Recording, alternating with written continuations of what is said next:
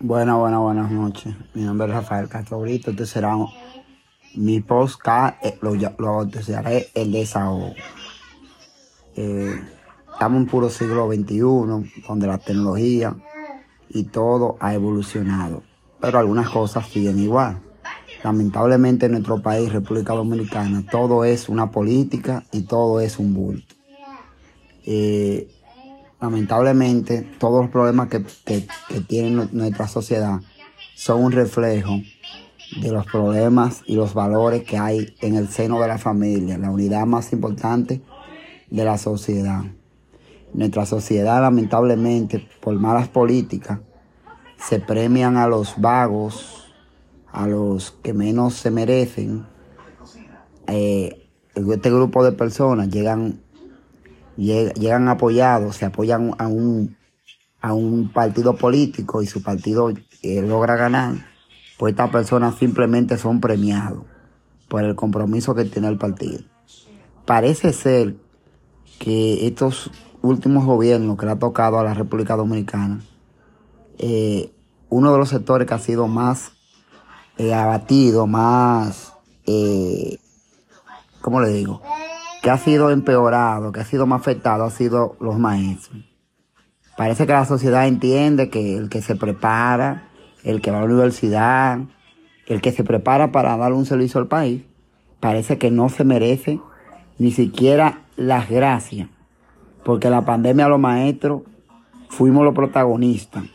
Tuvimos que aprender y aplicar cosas que nunca habíamos visto. Otros sabíamos, pero otros no.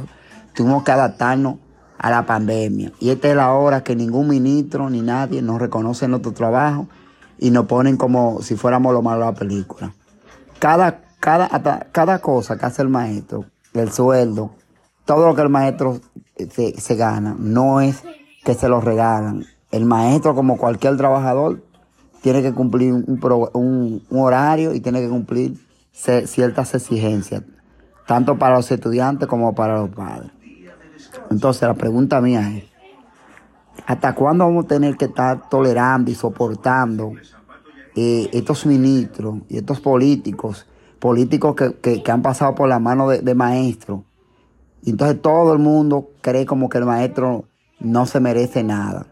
Entonces, sea los incentivos, sea el dinero que le ponga el Ministerio de Educación, no es regalándose lo que están a uno.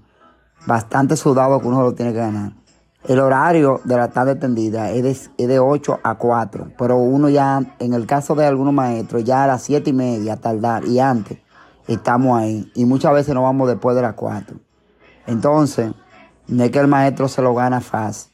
Un padre se queja por dos o tres niños que tiene, que no lo aguantan, y cuando dan vacaciones o dejan de dar clase un día, ya se quieren poner locos. El maestro tiene que bregar con más, con mínimo, más de 120 estudiantes a eh, eh, diario y trabajar con esos 120 estudiantes que tienen problemas y caracteres diferentes, que vienen de familias no funcionales, disfuncionales, y muchas veces eh, estudiantes, niños que viven con el papá o que viven con la mamá, o, muchas veces no, no, viven con ninguno de los dos, a veces viven con el abuelo. Entonces, el maestro tiene que ser todólogo, tiene que ser padre, amigo, tío, abuelo, psicólogo, orientador, tiene que ser todo para tratar de que ese muchacho se mantenga esas ocho horas ahí porque ni su papá muchas veces lo quiere, que, que, que lo quiere tener en la casa, por eso en las vacaciones lo mandan para del tío, para el abuelo, porque no, no quieren, no quieren eh, su responsabilidad. Pero quieren que el maestro sí tenga esa responsabilidad porque nosotros ahora somos niñeros, no somos educadores, somos niñeros ahora. Pues nada, esto es mi primer capítulo del año. Hoy estamos a 9 de enero del año 2023. Este es el primer capítulo. Y ya ustedes saben.